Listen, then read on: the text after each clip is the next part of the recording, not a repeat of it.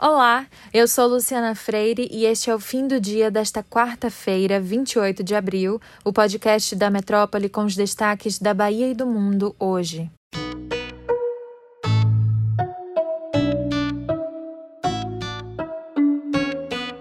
Em busca de uma vaga no G4 do Campeonato Baiano, o Vitória entra em campo às 19h30 para enfrentar o Vitória da Conquista no Barradão por uma partida atrasada da segunda rodada da competição.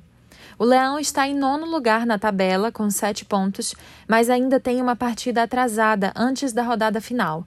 Ele precisa ganhar o jogo de hoje para ter uma chance de alcançar o G4.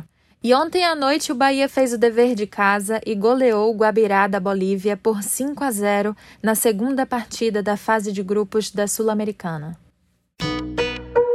Hoje de manhã, a Polícia Federal deflagrou a Operação Tanque Reserva. Ela investiga organizações criminosas especializadas no tráfico internacional de drogas e que chegaram até a Bahia. A ação da PF aconteceu após a apreensão de quase uma tonelada de cocaína no dia 5 de abril em fundos falsos de três caminhões-tanque que iam para Salvador.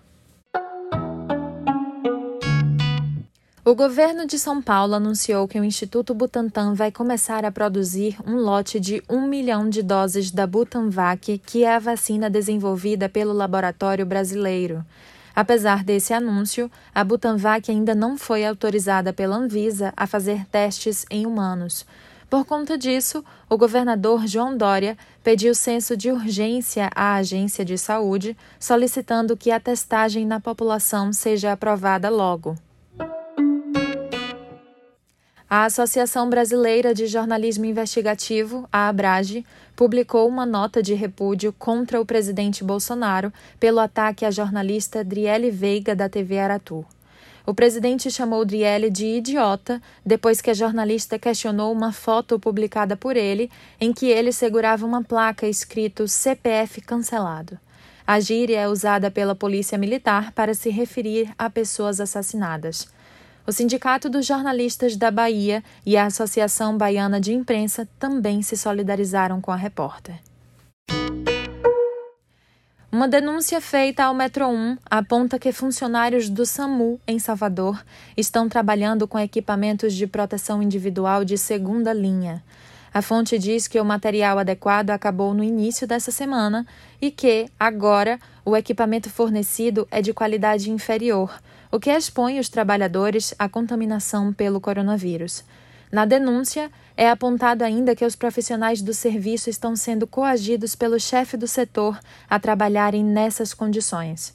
O coordenador do SAMU Salvador, Ivan Paiva, foi procurado pelo Metro 1.